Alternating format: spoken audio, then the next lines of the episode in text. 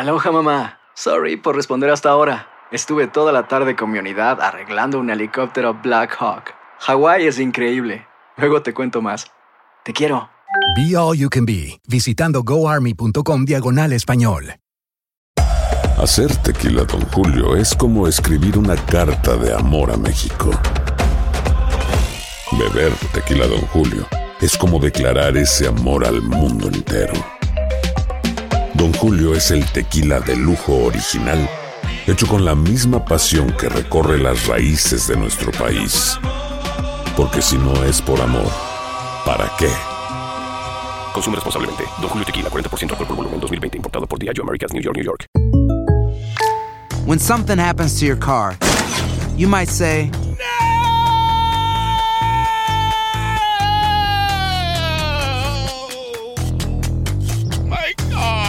but what you really need to say is something that can actually help. Like a good neighbor, State Farm is there. And just like that, State Farm is there to help you file your claim right on the State Farm mobile app. So just remember, like a good neighbor, State Farm is there. State Farm, Bloomington, Illinois. Boost Mobile tiene una gran oferta para que aproveches tu reembolso de impuestos al máximo y te mantengas conectado. Al cambiarte a Boost, recibe un 50% de descuento en tu primer mes de datos ilimitados. O, con un plan ilimitado de 40 dólares, llévate un Samsung Galaxy A15 5G por $39.99. Obtén los mejores teléfonos en las redes 5G más grandes del país. Con Boost Mobile, cambiarse es fácil. Solo visita boostmobile.com. Boost Mobile, sin miedo al éxito. Para clientes nuevos y solamente en línea, requiere AroPay. 50% de descuento en el primer mes requiere un plan de 25 dólares al mes. Aplican otras restricciones. Visita para detalles. Hoy en Buenos Días América tuvimos la oportunidad de conversar con José Ríos, quien es director de comunicaciones y portavoz del College Board, cómo guiar a los estudiantes a través del proceso de admisión y ganar dinero para la universidad con las oportunidades de becas. También conversamos, como todos los miércoles, con el doctor Juan, corresponsal de salud de Univisión. Viviana Ávila, corresponsal de Univisión en Chicago, trayéndonos las noticias de lo que ocurre en la ciudad. Daniel Morcate, jefe de redacción de Univisión, hablando del sistema electoral de los Estados Unidos, cómo funciona. Jorge Rivera, abogado experto en inmigración, respondiendo a sus preguntas. Además, nueva amenaza de ICE contra inmigrantes que no salieron. Y Katia Mercader junto a Luis Quiñones, analizando la serie mundial del béisbol de las grandes ligas que ha terminado con el triunfo de los Dodgers de Los Ángeles cómo guiar a los estudiantes a través del proceso de admisión y ganar dinero para la universidad con las oportunidades de becas del College Board. Tenemos a José Ríos, es director de comunicaciones y portavoz del College Board. Buenos días, señor Ríos. Gracias por estar en Buenos Días, América. Muy buenos días, gracias a ti, un placer. Bueno, ¿cómo puede el programa de oportunidades de becas que usted representa ayudar a los estudiantes a planificar sus estudios universitarios durante la pandemia del COVID-19? Sí, bueno, este, este programa es, bien particular porque lo que hace es que ayuda a los estudiantes a desarrollar un plan para poder ingresarse a la universidad a través de seis simples pasos. Y a través y cuando digo seis pasos me refiero a seis pasos. Como primero, desarrollar una lista de universidades o colegios que le, o instituciones que le interesan al estudiante. Segundo, practicar para el SAT, la prueba del SAT, aumentar tu puntuación en el SAT reforzar otra vez esa lista para estar seguro que tienes universidades que quieras ir, que te interesan. Eh, quinto sería completar este, la, el formulario del FAFSA, que es la ayuda financiera del gobierno. Y, y sexto, como último, sería finalmente solicitar a las universidades. Nosotros como organización sin fines de lucro del College Board hemos dedicado 5 millones de dólares por año a través de 5 años, lo que serían 25 millones de dólares para este programa de becas que también le ayuda a los estudiantes a poder llegar a ese sueño de, de ir a la universidad. Mm. Ahora, eh, ¿quién es elegible para estas oportunidades de becas? ¿Cuál es el perfil? Lo, seguro, mira, lo, lo interesante de esto es que es elegible para todos los estudiantes de la, de la escuela superior o la secundaria en los Estados Unidos, en Puerto Rico y a través de los territorios americanos. No importa tu ciudadanía, no importa eh, tu puntuación este, en el SAT, no importa tu promedio en la escuela, lo que importa es querer ir a la universidad, porque a través de, a través de, esos seis pasos, poquito a poco el estudiante se va dando cuenta que está llegando un poquito más y más hacia la meta y a la misma vez está ganando un poquito de dinero en becas que pueden utilizar para reducir el costo de la universidad. Ahora, ahora estamos en un momento bien particular porque en este mes fue que abrió eh, la, el proceso del FAFSA, que sería de ayuda financiera federal, que, que cualifica para una beca de, de por lo menos mil dólares a través de este programa y lo que queremos es que los estudiantes este este, acudan a, este proceso del FAFSA y llenen, llenen su formulario y así puedan seguir eh, a través paso por paso y estar listos para poder ingresarse a la universidad. Señor Ríos, me quedan varias dudas. Eh, ¿Esto lo tienen que hacer los estudiantes cuando ya están en su último año eh, de high school o, hay un cierto momento o edad donde ellos deben cumplir con estos seis pasos para poder ser elegibles a esta oportunidad de becas? Este, lo interesante es que los estudiantes empiezan en sí en el tercer año de, la secundaria a través del proceso, pero es durante el cuarto año es que cualifican para empezar a recibir las becas. Así que la, hasta el momento hemos ya este, otorgado dos millones de dólares a estudiantes de la clase del 2021, que serían los que se gradúan este próximo año. Ah, así que en este año son los, los estudiantes de cuarto año que están ahora mismo, que se gradúan en el 2021, los que ya, ya han empezado a recibir eh, el dinero de las becas. Eh, le voy a poner un hipotético caso. Eh, algún alumno termina su, su high school en otro país y quiere optar por esta beca. ¿Es posible? ¿Tiene que ver esta beca con que sean ciudadanos americanos o residentes o que vengan de otros países inclusive? No, la beca no tiene que ver si, si el estudiante es ciudadano, si no lo es. Eh, lo, lo que sí es lo que sí es importante es que quiera ir a la universidad en los Estados Unidos, ¿verdad? Eh, este, este dinero se, se, le otorgaría al estudiante mediante la universidad, ah, pero no pero no tiene que ver es más si el estudiante, por ejemplo, tiene alguna duda de, de poder llenar lo que sería el formulario del FAFSA, puede optar de solamente este, este, llenar el formulario tal vez del estado donde vive o puede de, este, dentro del dentro del programa puede identificar que ni pudo llenar el FAFSA ni, ni tal vez su estado tiene un formulario disponible y como quiera cualifica para la beca. Ah, lo que lo que sí sabemos es que cuando los estudiantes se someten a este proceso, este, este, se sienten más cómodos a través de un, de un proceso que, que, mucha gente piensa que es extremadamente confuso. Ah, así que lo que lo que hemos establecido a través de, estos seis pasos es la mejor manera para los estudiantes este sentirse bien sobre este proceso y, no estar este preocupados. ¿Y los alumnos que no han cursado el high school en este país tienen opciones? Eh, este, eh, eh, en, esa, en esa situación este todo todo es, como todo depende verdad pero sí es más para los estudiantes que, están este en los Estados Unidos que están en Puerto Rico en los territorios americanos o tal vez están este como parte de sus padres eh, son parte del Departamento de Defensa o el Ejército y, y, viven en un lado o en otro, pero lo que sí es importante es que el, las becas irían a, las instituciones, a estudiantes que, que se ingresan a instituciones en los Estados Unidos. Bien, ¿podría eh, decirnos cuál es el enlace, esa, esa página web donde las personas pueden ir a buscar más información y refrescar estos seis pasos? Seguro, mira, este, queremos que todo el mundo se dirija a la página cb.org, diagonal opportunity, como el nombre de, la, de las becas, de las becas de oportunidad, cb.org, diagonal opportunity. Bien, muchísimas gracias, señor José Ríos. Es director de comunicaciones y portavoz del College Board, cómo guiar a los estudiantes a través del proceso de admisión y ganar dinero para mm, la universidad con las oportunidades de becas del College Board. Gracias por estar con nosotros. Ustedes pueden comunicarse a través de nuestra línea telefónica 1833-867-2346. Vamos a estar dejando en nuestra página en Facebook, Buenos Días AM, esta información por si quiere ir a la página del el College Board Opportunity y así revisar esos seis pasos y cómo poder acceder y formar parte de este programa de becas para ingresar a nuestros muchachos en una oportunidad de en la universidad. Vámonos con el doctor Juan, como todos los miércoles está con nosotros el corresponsal de salud de Univisión. Doctor, muy buenos días, ¿cómo amanece? Hola, buenos días, ¿cómo están? Muy bien, contagiados aquí de fútbol. ¿A usted le gusta el fútbol, doctor? ¿Tiene algún equipo que le prefiera? Mira, yo no, no soy, te soy sincero, no soy muy de fútbol, eh, pero aquí en mi casa, por ejemplo, mi hijo es un fan eh, pero increíble, increíble el fútbol del Manchester United.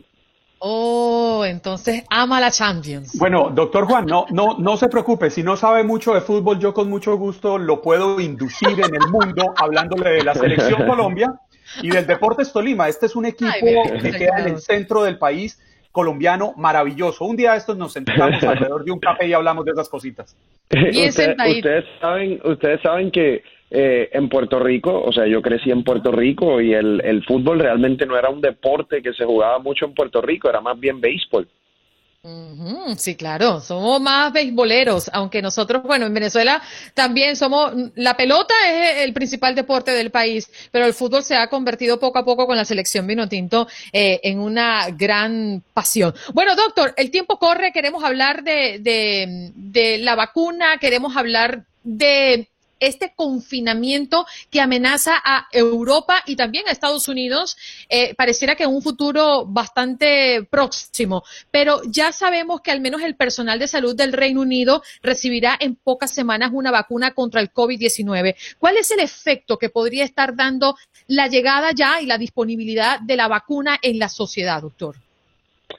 Mira, es, interesante, ¿no? Eso eh, es la primera vez que estamos eh, pasando eh, por esto, Andreina, en términos de una pandemia, en términos de una vacuna que se ha creado, que se ha desarrollado en un periodo tan corto de tiempo. Entonces, tenemos que, obviamente, esperar a ver, a ver qué sucede. Las expectativas son positivas y las expectativas, obviamente, de nosotros es que ayude a controlar la pandemia. Una vez eh, se utilicen las vacunas, eh, esperamos que obviamente las personas desarrollen algún tipo de protección. Ojo, el doctor Fauci dijo eh, ayer o antes de ayer que la meta de las vacunas realmente es evitar síntomas en pacientes, evitar enfermedad en individuos, no necesariamente erradicar el virus como hemos hecho, por ejemplo, con casi con, con sarampión o con polio, por ejemplo. Eh, entonces, eh, yo creo que, y espero un resultado positivo, Andreina. Ahora, aquí en los Estados Unidos, eh, no creo que nosotros vayamos a tener una vacuna disponible hasta el año que viene. Doctor Juan, es que yo veo a, mucha gente como muy tranquila, a mí me preocupa, yo cuando salgo por estrictas razones laborales y manteniendo todos los cuidados, veo la gente muy relajada, la gente en los restaurantes, la gente entrando a los moles comerciales, y a mí esto me preocupa, sobre todo porque me da la impresión de que ya no le quieren tener miedo al coronavirus, y creo que tienen razón, no es una cosa de miedo, es una cosa de respeto, especialmente porque todavía, creo yo, no están muy claras las secuelas que en nuestro organismo puede dejar esta, esta enfermedad. Y eso, creo yo, sería lo más grave, porque a un mediano o corto plazo podría estar impactando sustancialmente nuestra salud. Mira, yo creo que, eh, Juan Carlos, yo, no estoy seguro que, que, sea que las personas nunca hayan escuchado sobre, sobre las secuelas de coronavirus, eh, personalmente he estado hablando de eso hasta el cansancio, muchos otros medios de información también, o sea, solo basta leer el, periódico, varios periódicos todos los días para ver los estudios que siguen saliendo de, de, las secuelas de coronavirus, secuelas neurológicas, secuelas cardiovasculares, eh, secuelas en términos hasta de cosas tan cotidianas como dolor de espalda, pérdida de cabello, eh, secuelas como eh, dificultad respiratoria y, síndrome viral de fatiga.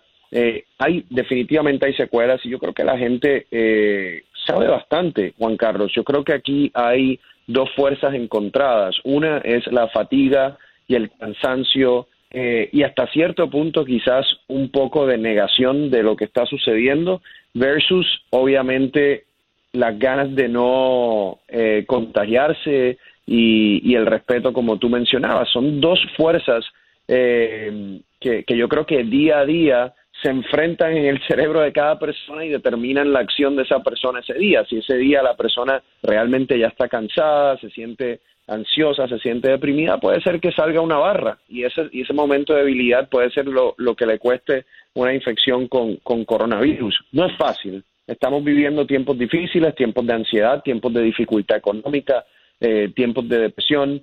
Eh, no es fácil, pero obviamente es un momento histórico eh, que no es culpa de nadie, nadie se lo esperaba y es lo que nos ha tocado. Entonces tenemos que tratar de seguir luchando por eh, porque esa, ese número de muertos en nuestro país no siga aumentando. Mm. Doctor, escuchaba hablar una mm, eh, enfermera eh, acá en el sur de la Florida que decía que las camas se siguen llenando como en la primera ola de contagio, que no se ha detenido los contagios. Lo que sí siente ella dentro de, de su espacio es que sí se ha podido controlar mejor y que los pacientes ahora no mueren tanto como en el inicio de esta pandemia. ¿Cuál es su opinión en líneas generales? ¿Está ocurriendo tal cual así en todo el país? Bueno, estamos, estamos viendo, obviamente, según suben los casos, estamos viendo un aumento en hospitalizaciones, eh, eh, más de 40 mil hospitalizaciones al día. Eh, los hospitales nuevamente se están llenando de pacientes con, con COVID. Ahora, recuerden, tenemos ya eh, unos seis meses más o menos de experiencia, de conocimiento, de estudios que se han publicado, de autopsias que se han hecho en todo el mundo para poder entender mejor cómo ataca el cuerpo humano este virus. Por ejemplo, antes de ayer salió un, artículo, aunque pequeño, pero importante, sobre la posibilidad del uso de aspirina en términos de bajar la mortalidad o el riesgo de muerte en estos pacientes, algo que yo he utilizado con todos mis pacientes de coronavirus porque hace sentido. Eh, así que sabemos más. Por ejemplo, sabemos que cuando alguien llega con dificultad respiratoria a un hospital no queremos eh, poner a ese paciente rápido en un ventilador, en, en un respirador, porque eh, aprendimos con el tiempo que esos pacientes le iba peor. Entonces sí, los médicos, las enfermeras, las instituciones de salud están mucho más preparados en términos de conocimiento. Eh, pero aún no tenemos una terapia definitiva. El remdesivir, que se ha hablado muchísimo, es un medicamento que tiene un efecto, eh, yo diría, de leve a moderado. No disminuye el riesgo de muerte en pacientes de coronavirus. Obviamente no tenemos una vacuna. Así que eh, seguimos dependiendo grandemente de que cada persona y que cada familia adopte todas las medidas preventivas necesarias y de que los médicos y, el, y las enfermeras y el personal de salud eh, haga un buen trabajo en los hospitales, aún sin tener terapias definitivas. Doctor Juan, estamos a unos pocos días del 31 de octubre, esta celebración en la que padres e hijos salen a las calles disfrazados, los niños a pedir sus dulces. Y, y se lo pregunto porque es que se está viviendo en mi casa. ¿Qué debemos hacer usted como experto? ¿Cuál sería su recomendación? salimos, no salimos, qué hacer Mira, para, este tema. Eh, lamentablemente estamos en una situación en donde los casos han seguido aumentando, como hemos ido hablando. Yo creo que cualquier tipo de eh, actividad en donde hay una conglomeración de personas es peligrosa. Eh, sabemos que en países, inclusive en Europa y en Estados Unidos, esas reuniones familiares o fiestas eh, pueden constituir hasta el 30% de las infecciones o de la transmisión de infección eh, de persona a persona. Entonces, eh, si va a ser algo en Halloween, tiene que ser algo muy pequeño, tiene que ser algo que eh, incluya máscara, algo que incluya distanciamiento físico. Es difícil, es muy difícil, porque como uno se lo explica a los niños, pero dependemos de la imaginación de los padres para que pues nuestros niños puedan pasarla bien dentro del contexto que estamos viviendo. Doctor, nos queda un minutito. Eh, no quería dejarlo ir sin preguntarle sobre los anticuerpos. Em, hay personas que siguen creyendo, y usted que es el experto, desmiéntanos si no es así, eh, que dicen, a mí ya me dio, lo superé y yo soy inmune. ¿Qué es lo que ha averiguado y ha tenido como dato la ciencia en los últimos meses? Sabemos que las personas desarrollan anticuerpos y diferentes personas los van perdiendo en diferentes número de semanas o meses. Eh, te doy un ejemplo. Yo tengo una persona que conozco muy bien que tuvo coronavirus y da la casualidad que como es bastante cercana a mí, yo me he puesto a hacer el experimento de hacerle los anticuerpos toda la semana y todas las semanas le baja el número. Oh. Entonces, ¿qué es propenso igual a contagiarse? Claro, las personas que le ha dado coronavirus desarrollan anticuerpos, eh, pero puede ser que en dos meses no lo tengan o en tres meses no lo tengan. Eh, o puede ser que lo tengan por seis meses, no sabemos, pero como no sabemos realmente por cuánto tiempo le van a durar esos anticuerpos, lo sensato es que se sigan protegiendo. Mm, doctor, ¿y si yo me tomo mi zinc y si yo me tomo mi vitamina C de, de Santo Remedio, eso me puede ayudar? ¿Me puede crear anticuerpos? no, no, mira, yo siempre, yo siempre he sido súper claro. Ningún tipo de vitamina, ningún tipo de suplemento, ningún tipo de medicamento recetado en este momento te cura del coronavirus o previene el coronavirus. Yo siempre digo que eh, la parte que podemos hacer es reforzar el sistema inmunológico y ahí sí podemos utilizar el zinc, la vitamina C, la equinacia, la vitamina D, que es importante y yo estaría más contento si esos suplementos son de santo remedio. Claro, nosotros también. Yo los uso todas las mañanas. Doctor, nos tenemos que ir. Muchas gracias por estar aquí en Buenos Días América. Mira, vámonos con Viviana Ávila, que ya está lista desde Chicago. Viviana, muy buenos días, corresponsal de Univisión en Chicago. ¿Cómo estás? ¿Cómo amaneces? ¿Qué tal? Muy buenos días, eh, Andreina, Juan Carlos. ¿Cómo les ha ido? Muy bien. ¿Qué es noticia en Chicago, Viviana? Bueno, volvemos con el tema del coronavirus porque entran en vigor hoy nuevas restricciones para los bares y restaurantes y también el mismo viernes entrarán también esas restricciones para eh, el área de Chicago. Esto es una mala noticia para los comerciantes porque las restricciones implican que volvamos a que bares y restaurantes no puedan ofrecer el servicio dentro de los establecimientos.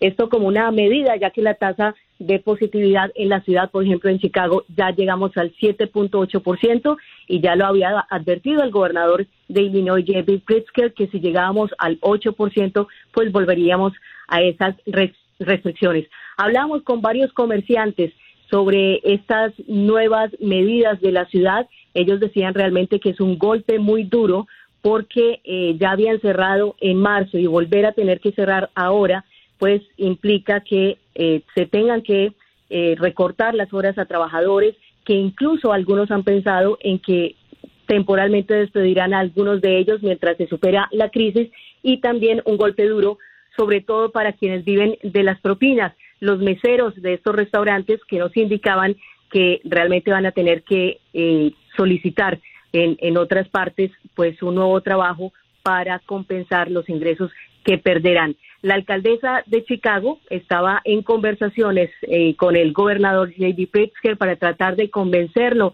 de que no vuelvan a entrar en vigor estas medidas, pero sin embargo, pues el coronavirus sigue avanzando. Eh, en varias regiones del estado de Illinois y pues se tienen que tomar estos estas medidas, estos ajustes para evitar esa propagación del virus. Así que estas medidas, unas entran en, el, en suburbios del condado de Cook y el viernes entrarán en vigor estas medidas aquí en la ciudad de Chicago.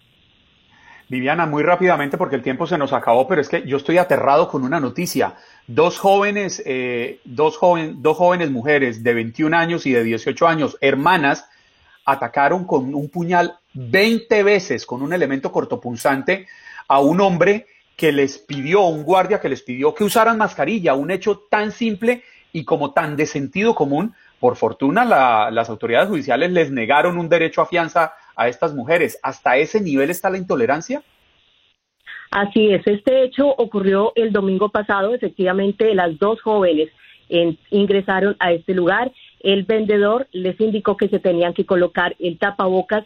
Ellas hicieron caso omiso a esto. Hubo un altercado entre un forcejeo entre el vendedor y las y las jóvenes mientras una de ellas sacó exactamente un cuchillo de su bolsillo trasero y la otra ayudaba a sostener del, del pelo al, eh, al vendedor mientras la otra le propinaba las eh, las puñaladas. Realmente esto es un hecho indignante, las autoridades no lo habían visto. Ayer ellas se presentaron en corte, obviamente enfrentan cargos de intento de homicidio, un hecho lamentable que sucedió en el oeste de la ciudad de Chicago, Juan Carlos. Viviana, muchas gracias por venir y, darnos por enterado de las cosas que están ocurriendo en Chicago. Esto último es verdaderamente eh, terrible, ¿no? y sumamente indignante. Un abrazo.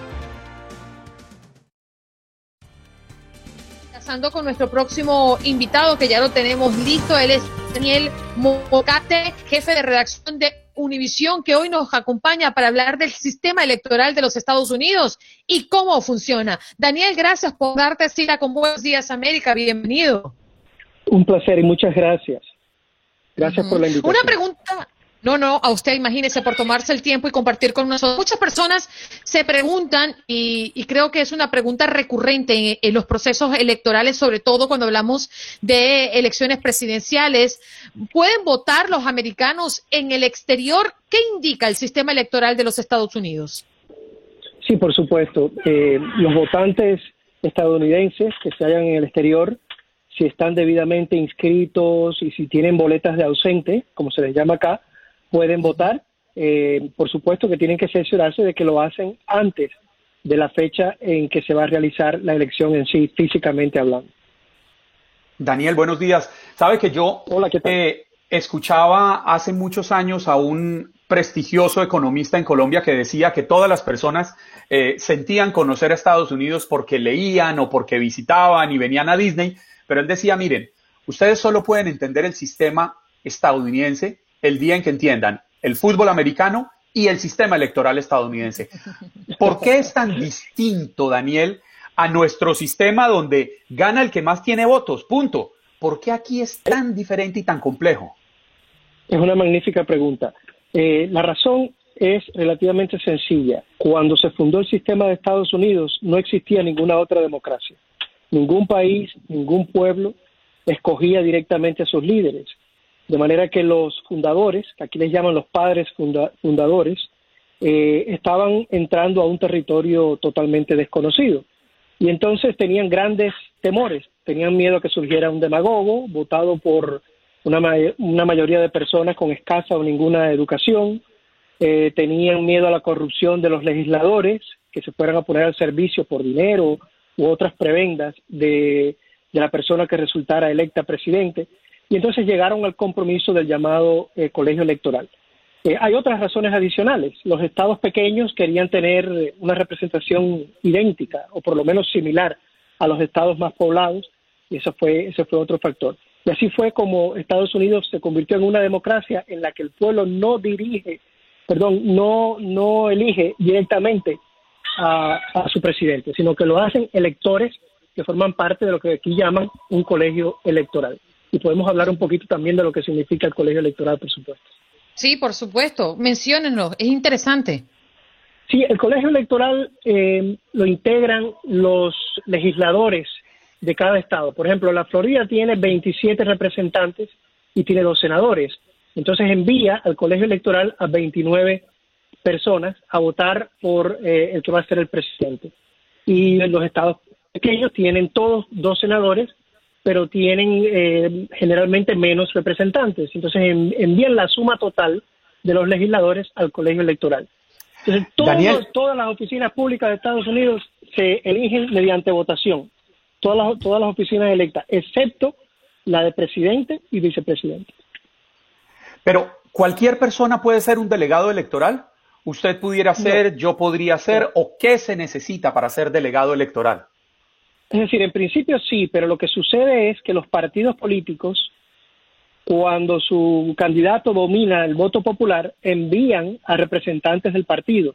¿Quiénes son esos representantes?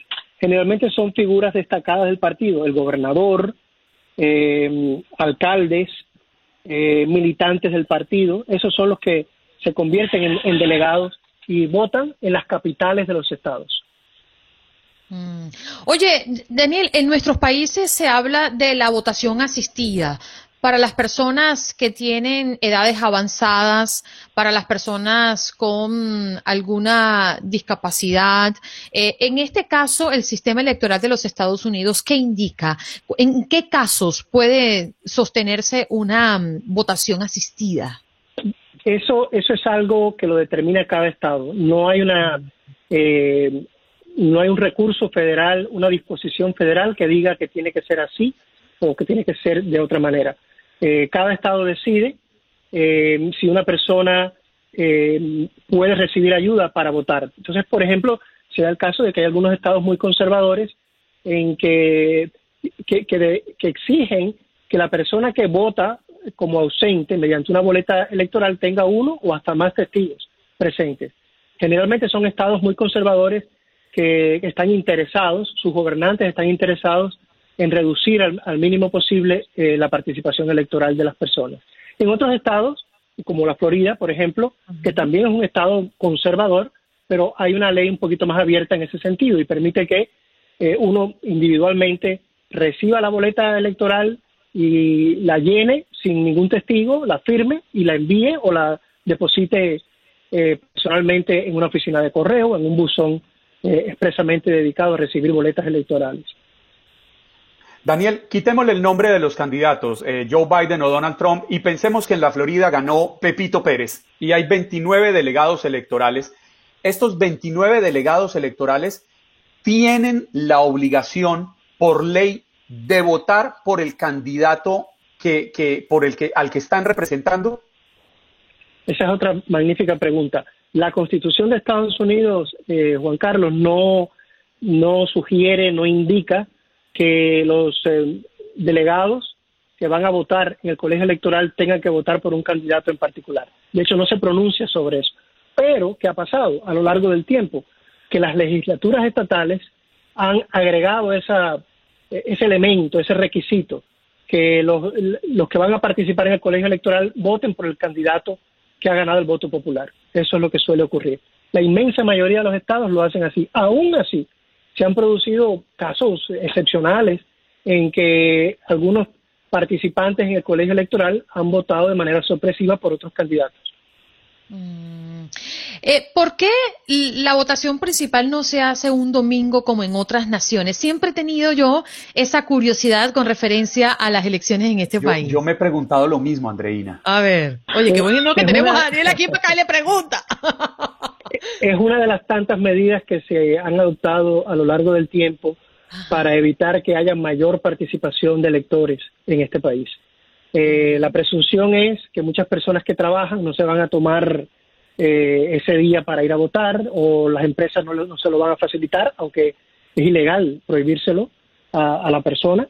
Eh, pero esa es la presunción. Es una histórica medida de supresión de votantes la que ha hecho que, la votación sea el domingo. Ahora bien, como sabemos, en los últimos años eh, se han adoptado una serie de medidas complementarias que han ampliado la posibilidad de votar, incluyendo la llamada votación anticipada, la boleta de ausente, eh, de manera que eh, ha, sido una forma de, darle la vuelta a ese requisito que en realidad se utilizaba históricamente para suprimir el voto. Pero eso, e, e, esa es la razón, para que, o sea, es una medida conservadora mediante la cual las personas más conservadoras, los políticos más conservadores, han tratado de evitar que voten los trabajadores, eh, los pobres, las personas que no tienen, en otra época, que no tenían acceso a las urnas porque vivían en lugares remotos. Se utilizó, por ejemplo, contra, contra las tribus nativas, eh, que vivían en lugares remotos y no podían participar, eh, no podían ir a los centros electorales a votar, y mucho menos un martes. Pero esa es la razón fundamental. Según el formato, ¿es posible un empate? Técnicamente sí, claro, es posible. Y en ese caso, la Constitución estipula que el Congreso sea el que decida por mayoría eh, quién es el, ganador de la elección. Pero no, pero, pero eso históricamente eh, ha ocurrido, creo que dos o tres veces nada más, si acaso, en la historia mm. del país y hace muchos años que no pasa. Óigame, Daniel, usted escribía una columna muy interesante. Eh, usted cada semana toca estos temas muy interesantes en, en univision.com. eh, lo recomiendo, recomiendo la lectura de las columnas de Daniel Morcate, pero la, la de esta semana es muy interesante porque me lleva a preguntarle cómo garantizar que haya una transición pacífica en el poder en Estados Unidos, que es precisamente el tema que usted toca, el reconocimiento del triunfo del otro, porque hay una amenaza velada de que Donald Trump podría no aceptar este triunfo en caso de que ganara Biden. Bueno, la, amenaza en realidad no es nada velada, es muy abierta. pero, no, pero no hay una garantía. Yo soy, yo soy políticamente correcto. bueno, no hay una garantía de, que se pueda eh, lograr que un candidato acepte 100% los resultados de, de una votación. Lo más parecido a una garantía es que pierda la elección ese candidato de una manera abrumadora. Eh, lo que aquí en inglés se llama landslide, por un landslide. ¿no? Eh, si eso se da, es muy difícil que un candidato tenga texto, excusa para eh, rechazar los resultados el día o la noche de, las elecciones, o incluso en la madrugada del día siguiente. yo creo que esa sería la única garantía y por eso es que en, en, esa columna yo enfatizo la importancia de que la gente salga a votar, que vote masivamente y que vote eh, en persona también, eh, aunque sabemos que hay un riesgo en esta época de pandemia de, votar en persona, pero se pueden tomar medidas eh, igual que las tomamos para ir a ciertos lugares públicos o meternos en un avión o ir al colegio o a la universidad, pues también hay formas de protegerse y, de ir a votar en, en, persona. En tal sentido, los republicanos están haciendo un magnífico trabajo, según he podido ver, sacando a su gente, a sus militantes a votar eh, en persona. Y me imagino que eso va a pasar también el día 3. Daniel, eh, quiero comprometerte, porque es que yo tengo como 20 preguntas más, pero podríamos dejarlo cerca para el 3 de noviembre, cerca del 3 de noviembre. Te comprometo a regresar. Claro, muchas gracias. gracias, Daniel, por estar con pues. Muy amable. Oye, qué equipo tan profesional nos gastamos acá en Univisión. Daniel Morcate, jefe de redacción de Univisión, hoy nos acompañó para hablar de este sistema electoral de los Estados Unidos, cómo funciona, que no es fácil de entenderlo, como decía Juan Carlos, el que entiende el fútbol americano y el que entienda cómo se manejan las elecciones en un país como este, ¿qué pasa? Es un sabio. Pero además, no, pues, entender algo tan complejo, pero Daniel Morcate lo, lo entiende a la perfección eh, no, por, no por poca cosa es que es el jefe de los redactores de, Noticias Univisión y por ende es el responsable de que todo lo que sale al aire en Noticias Univisión eh, salga bien. Él todo debe pasar por el ojo crítico de él para decir aquí hay un error, esto lo tenemos que cambiar por los profundos conocimientos que tiene de todo el sistema estadounidense.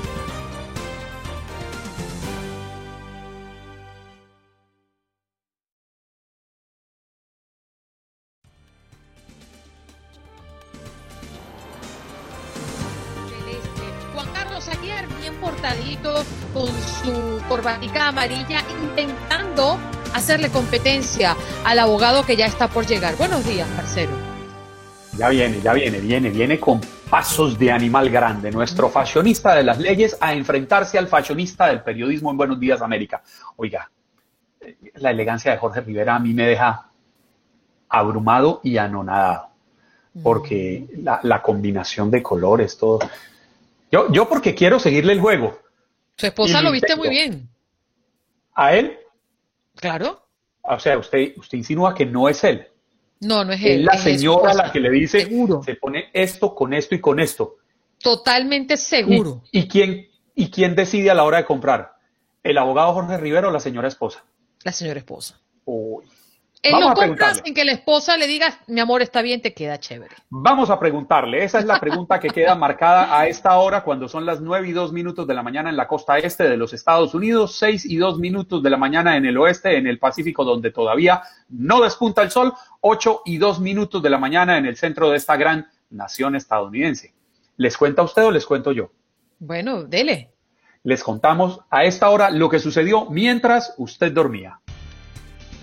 Segunda noche de protestas y saqueos en Filadelfia tras la muerte de un hombre negro baleado por la policía.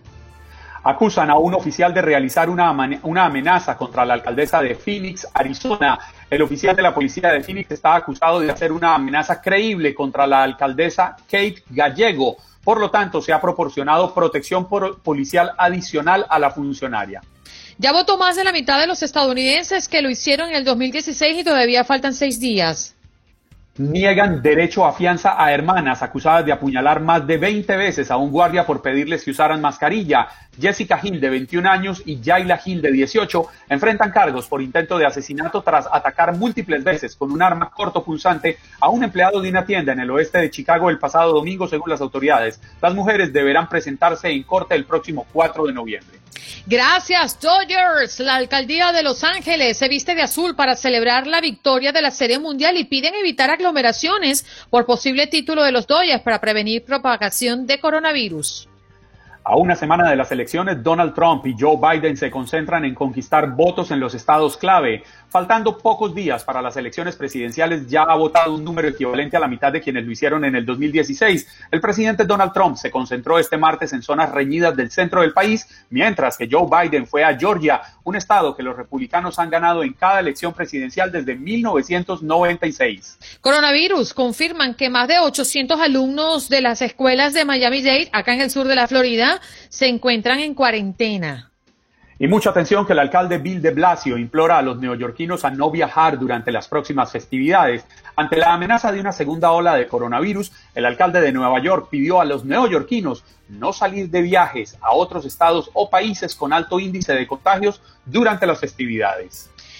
Y en los deportes tenemos campeón de la serie mundial y fueron los Dodgers los que ayer vencieron a los Rays de Tampa Bay y se proclaman campeones de la serie mundial por primera vez desde 1988. El análisis de lo que nos ha dejado esta serie mundial usted no se lo puede perder. En tan solo minutos Katia Mercader y Luis Quiñones estarán aquí en Buenos Días América para hablar de lo grande de Mookie Betts, para hablar de lo grande de los Dodgers y cómo es que Los Ángeles es la ciudad de los campeones. Lo decían por allí Los Ángeles Lakers en su página de Twitter, en su cuenta de Twitter. Increíble lo que ha pasado con Los Ángeles este año. Solo basta que se lleven pues la MLS y que también se lleven el título de la NFL, Juan Carlos.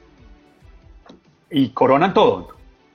¿Tiene, ¿tiene, ¿tiene algún nombre por ejemplo, cuando en, la, cuando en las carreras de caballos hablan de la triple corona porque ganan los, las, las, tres carreras estas que son las más importantes, ¿hay algún nombre? ¿Usted conoce? Si, si, si los llamarán de alguna forma cuando coronan todos los títulos una misma ciudad. Wow, no, no sé si exista eso porque... ¿Cómo estoy? ¿Cómo estoy? Está muy bien.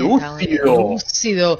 Oye, la verdad no, porque es que no, no creo que exista. Hay que buscarlo, pero yo creo que no, porque hay que ver cuáles ligas estarían formando parte. Hay quienes dicen que la MLS no es una liga lo suficientemente grande como para estar ranqueada en el mundo, pero a diferencia de el béisbol de las grandes ligas en este país es uno de los mejores del mundo, catalogados por algunos como la mejor liga de béisbol. En el fútbol americano la, la, NFL es la mejor liga del mundo y en la NBA también es catalogado como la mejor liga del mundo. Entonces, es quizás meter el, la, la, de, la de hockey o la de fútbol, soccer, entre las grandes, no sé. Yo creo que no existe, pero se podría buscar. Ah, y, saber si alguna ciudad ha tenido ese honor alguna vez.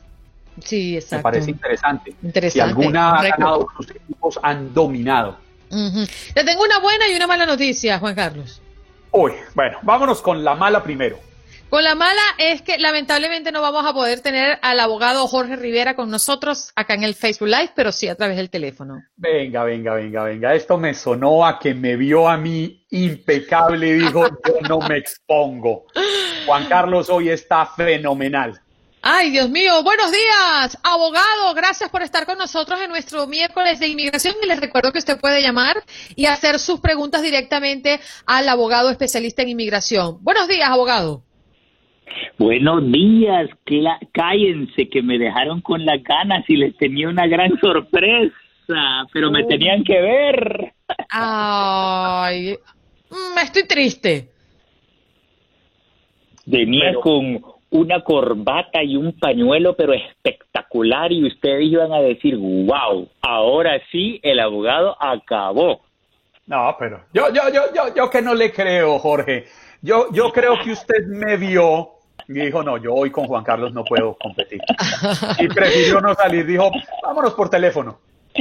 Bueno, abogado, vámonos de inmediato ahora sí, porque tenemos noticias de último minuto y es que la Corte Federal permite a ciertos inmigrantes con el TPS hacerse residentes. Hablemos un poco de esto, cómo se perfila, cuáles son los beneficios, quiénes optan.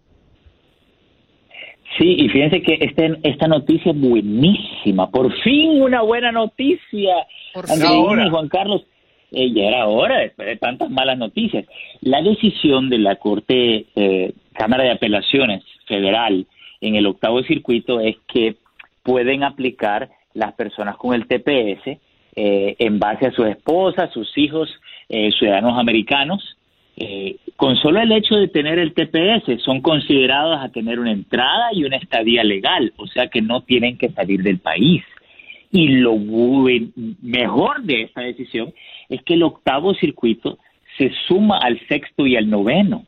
Y yo les puedo decir, si tenemos tiempo y ustedes me lo permiten, todos los estados que están incluidos, porque yo sé que ustedes están a nivel nacional, porque son 21 estados, casi la Por mitad de los estados que ahora tienen este beneficio. Adelante, Jorge. Ok, mira, vamos con el octavo circuito. Arkansas, Iowa, Minnesota, Missouri, Nebraska, North Dakota y Sur Dakota. Sexto circuito, Kentucky, Michigan, Ohio y Tennessee. Noveno circuito y ahí vienen los buenos. Alaska, Arizona, California, Idaho, Montana, Nevada, Oregon, Washington, Guam y Hawaii. Quiere decir que en todos estos estados, con solo el hecho de tener el TPS, tienes una entrada y estadía legal que te facilita la residencia. Abogado, por aquí tenemos una pregunta en el chat y dice Rubén Gallego, pregunta, buenos días, para el abogado me casé hace nueve años y él falleció, no metí papeles, pero estaba separada hace tres años. ¿Qué puedo hacer? Gracias, falleció en agosto. Ok, bueno, eh, si estaba casada con un ciudadano americano, existe la ley de viudos, o sea que tú puedes calificar como viuda o como viudo de un ciudadano, siempre y cuando tú procedas con tu caso eh, menos de dos años después del fallecimiento de tu cónyuge. Así que buenas noticias.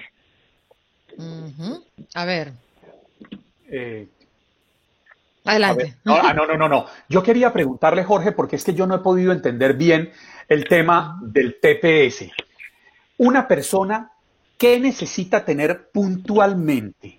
¿Qué requisitos debe cumplir puntuales para que se le abra ese camino a una ansiada residencia? Ok, mira, esto es, este cambio en la ley solo es para los familiares inmediatos, ¿ok? Tiene que ser un esposo de una ciudadana, por ejemplo, eh, un padre de un ciudadano o un hijo menor de 21.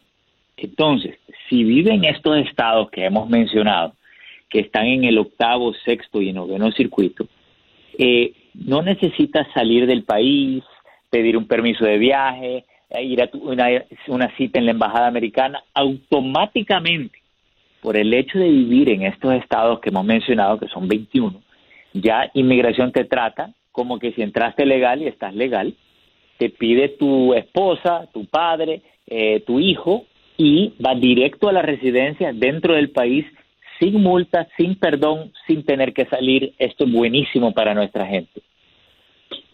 Y quizás muchos se pregunten, Jorge, perdón Andreina, quizás muchos se pregunten, pueden tener algún antecedente pequeño o grande. Eh, ¿Esto podría afectar a las personas que aspirarían, que tienen o los hijos o, o la esposa o el esposo, pero que tengan un, un antecedente legal? ¿Podría afectarles su interés, su deseo de, de aplicar a este beneficio? Sí, obviamente, eh, Juan Carlos, si es que tienen una deportación, si tienen eh, un antecedente criminal, obviamente tenemos que tomar eso en consideración, pero muchas veces hay perdones que se pueden pedir, como el I-601 que te perdona antecedentes criminales, como el I-212 que te perdona la deportación, y se complica un poco el caso, pero muchas veces se puede. Mm. Abogado, eh, hay dudas de personas que nos están escribiendo a través de nuestras redes sociales eh, que pregunta que si se acaba el plazo para comentar regla que limita la estadía de estudiantes extranjeros. Sí, definitivamente. Mira, hay que aprovechar todas estas oportunidades de hacer comentarios a las regulaciones porque ellos tienen la obligación de tomar en consideración todos los comentarios y las regulaciones no son finalizadas hasta que toman en consideración todos los comentarios. O sea, ellos pueden proponer una regulación, pero no se convierte en ley hasta que consideran todos los, los comentarios. Aquí María Teresa pregunta, tengo cinco años de residente aquí en los Estados Unidos, ¿puedo pedir a mi hijo que es soltero y tiene 28 años? Claro, Claro que lo puede pedir. Una residente, madre residente, puede pedir a su hijo soltero en cualquier momento. Lo bueno es que ya tiene cinco años de residente, que haga la petición y que aplique para la ciudadanía para acelerar todo, André. Pero primero tiene que pedir ciudadanía, ¿no? Perdón. No, lo puede pedir aún como eh, aún como residente, porque él, ella puede pedir, residentes pueden pedir a hijos menores o mayores, siempre y cuando estén solteros. Mm, tenemos llamadas con preguntas. Adelante, Eugenio, tu pregunta. Muy buenos días, doctor eh, Rivera. La pregunta mía es la siguiente. Tengo un amigo, y es verdad, dirá el doctor, bueno, pero Cabral tiene muchos amigos, porque siempre está llamando los miércoles para hacer preguntas de, inmigración. Sí, un amigo que se fue de retirada al Salvador, eh, tenía TPS, pero se fue con sus padres a El Salvador, eh, ¿puede él regresar a los Estados Unidos y después que el gobierno de los Estados Unidos le dé el beneficio, incluyendo a la ciudad de, al, estado de Nueva York, de, la residencia, ¿podría él regresar a los Estados Unidos aún después de haberse ido voluntariamente a su país? Bueno, él puede regresar, pero ya no con el TPS. La única forma que puede regresar con el TPS es si salió con un permiso de viaje y todavía está vigente ese permiso de viaje. Si no, podemos ver las alternativas que regrese, pero punto y aparte del TPS. Mm. Muchas gracias, doctor. Gracias, Eugenio, por comunicarte. Te pregunto, Juan Carlos. Estoy, estoy leyendo una de Víctor Cisneros. Si tienes TPS y te casas o tienes hijos de aquí de Estados Unidos, ¿tú puedes aplicar para eso? Claro, claro. Es, eh, precisamente lo que se está anunciando, ¿no? Exacto. Y mira, déjame ah, puntualizar algo aquí. ¿Qué pasa? Anteriormente tú podías pedir un permiso de viaje y cuando regresabas te daba una entrada legal y por el hecho de tener el TPS ya tenías una estadía legal. Pero ¿qué pasa? Eso lo cortaron.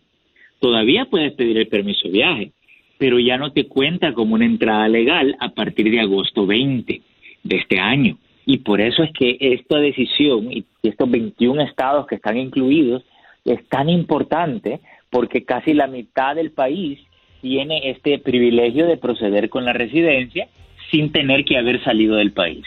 Mm. Abogado, tenemos lamentablemente que despedir este miércoles de inmigración. Gracias por acompañarnos. Los esperamos el próximo miércoles para atender eh, las preguntas de nuestra audiencia. ¿Dónde pueden encontrarlo? Pueden encontrar, eh, pueden llamar al 888-578-2276. Lo repito, 888-578-2276 y voy a trabajar con producción porque quiero que me vean, lo quiero sorprender. no, la próxima semana hoy gané todos los hierros. Hoy gané por W. Un abrazo, me rindo. Bien, gracias, abogado Jorge Rivera con nosotros en nuestro miércoles de inmigración. Y usted, no se aparte, regresamos con más.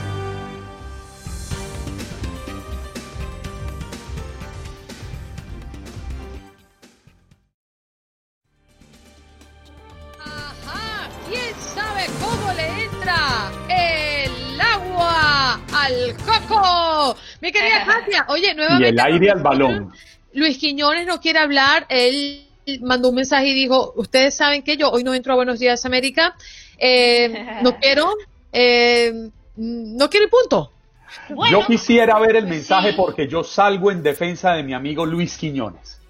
¿Tú quieres ver el mensaje? Sí, sí, yo quisiera ver el ¿Qué mensaje. crees, Katia?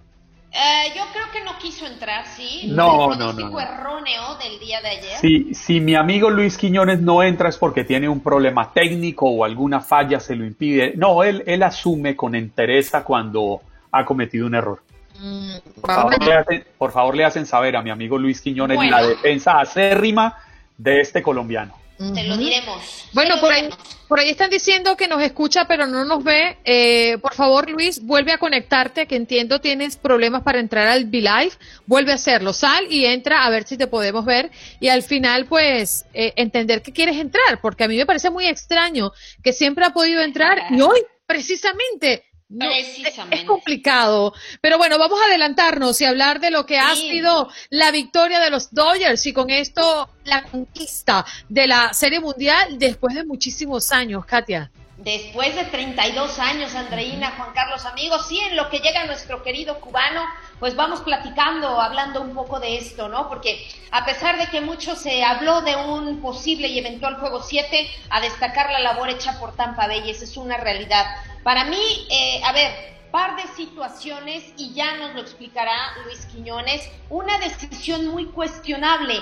¿Por qué Cash, el manager de Rays, pues sacó de la lomita a Blake Snell tan pronto? Incluso muchas reacciones de los jugadores de Dodgers, incluido Mookie Betts, cuando esto ocurrió, fueron de, sí, claro, ¿por qué? Porque pintaba para que eh, fuera un juego histórico, ¿no? Pero decide bajarlo y entonces es cuando justamente empieza el conteo, ¿no? Y dos jugadas clave o dos eh, personajes clave, mejor dicho, en esta en este eh, sexto partido, pues los dos mexicanos, ¿no? Víctor González y Julio Urias, a quien veíamos sacar el último out y bueno, pues de ahí a los festejos para Dodgers. Entonces, para mí, a raíz de esta decisión del manager de Tampa es donde empieza ya realmente la situación favorable para Dodgers que se perfila justamente en el partido para ganar el encuentro y así adjudicarse el anillo, ¿no? Entonces, no sé, es una, es una situación que quedará para el análisis, que quedará para la historia, pero hoy por hoy a mí me da mucho gusto porque sí, fueron dos jugadores mexicanos y yo creo que un gran trabajo en conjunto también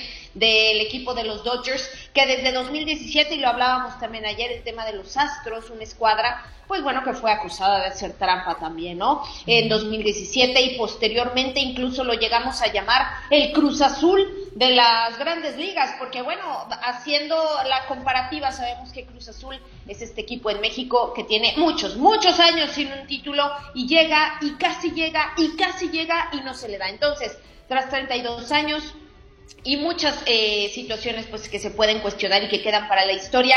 Los Dodgers me parece a mí que son justos campeones de la Serie Mundial. Muchas emociones. El MVP también hay que decirlo.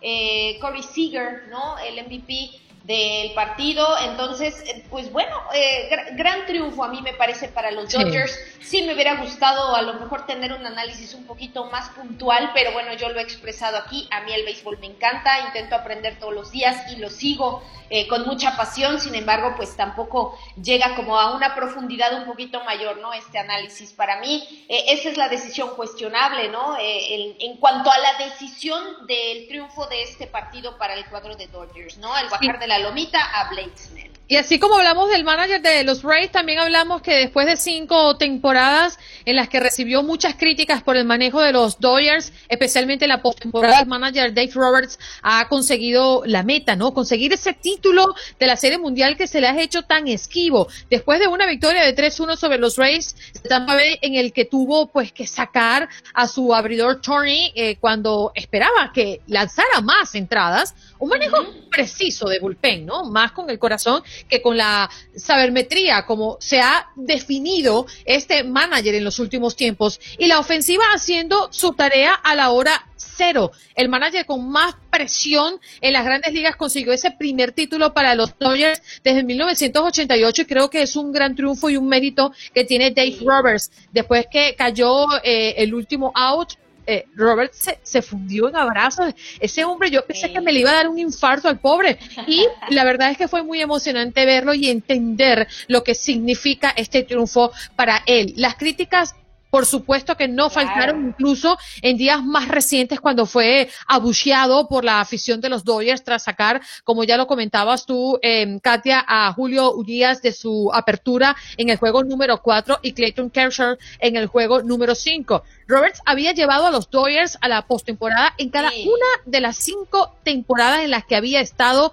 al mando del equipo. Pero el objetivo principal no se había logrado y era precisamente esto, la serie mundial. Yo creo que con esto el hombre tendrá mucho más ganas de continuar con los Dodgers. ¿Tú qué crees? no, bueno, por supuesto, ¿no? Después de lo visto, yo creo que son decisiones muy cuestionables, Andreina.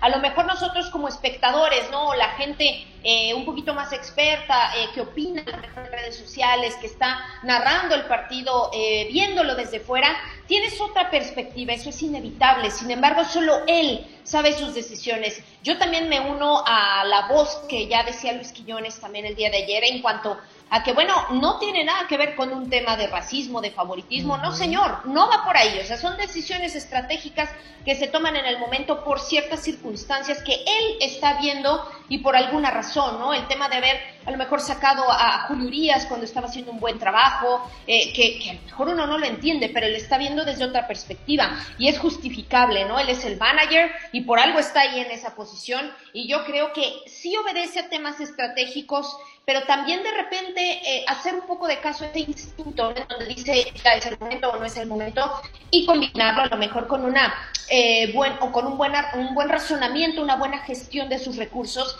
Y mira, yo creo que el día de ayer le salió, te digo, para mí esa fue la jugada clave, aprovechando el tema de Tampa Bay, dijo, pues aquí va, ¿no? Y, y, le respondieron los jugadores y salió o salieron las cosas tal y como él lo tenía previsto. Entonces, bueno, me parece que seguirá sin duda alguna como manager de los Dodgers por mucho tiempo más. Este es un triunfo que yo creo que le sabe a gloria pura, compañeros, 32 años después y tantos intentos. Y es que después de tantos intentos, precisamente, tenemos a Luis Quiñones, pero en la línea telefónica, porque dijo que no se iba a exponer al Oh. escarnio público a través de nuestra pantalla. ¿Cómo estás, Quiñones? Bueno, bueno. Hola Andreina, muy buenos días, buenos días también para Katia, para Juan Carlos. Hoy no sé por qué me quedé por acá escondidito, no hay forma de que pueda estar allí, no tiene nada que ver con que yo pronostiqué el séptimo juego y, se, y no se dio. El culpable de eso fue el señor Kevin Cash, el manager de los Reyes de Tampa Bay que sacó a Blake Snell. Se lo dije que dejara caminar sí. a Blake Snell hasta más el séptimo inning, una de las cosas que se le va a criticar, pero esta ha sido la filosofía de los Reyes de Tampa Bay. Con ella mueren, así que el que por su gusto muere, la, la muerte le sabe a gloria, dicen por ahí. Pero en primer lugar, yo escuchaba ya a Katia, hay que reconocer a este equipo de los Dodgers de Los Ángeles la actuación que tuvo en esta serie mundial. Eh, un Mookie Betts conectando honrón, pero además en un tremendo corring para home también, para el home plate, demostrando por qué es tan valioso, por qué se pagó por él más de 300 millones de dólares. Y bueno, 12 en el años, picheo, ¿no? Estos, eh, sí, y, y en el picheo, estos dos nombres mexicanos, tanto Víctor González, que lo hemos mencionado muchas veces aquí, como el propio Julio Urias, pasan a la historia en los libros. Aquí no es de que la gente lo va a recordar, no, no, no, no, no. En los libros, en el box score de este juego 6 de la Serie Mundial, la victoria en lo personal es para el mexicano Víctor González, el punto por juego salvado es para Julio Urias. Ahí va a estar el que busque en el 2050, en el 2100, en el año 2100, el que busque el ganador de la Serie Mundial del 2020, el juego 6, cuando se definió, ahí le van a aparecer los nombres de Víctor González, el mexicano, y también de Julio Urias. Oye, Quiñones, por aquí pregunta Gaspar, eh, ¿quién fue mejor pitcher? Podemos mm, resumirlo a la Serie Mundial, ¿Snills o Kershaw?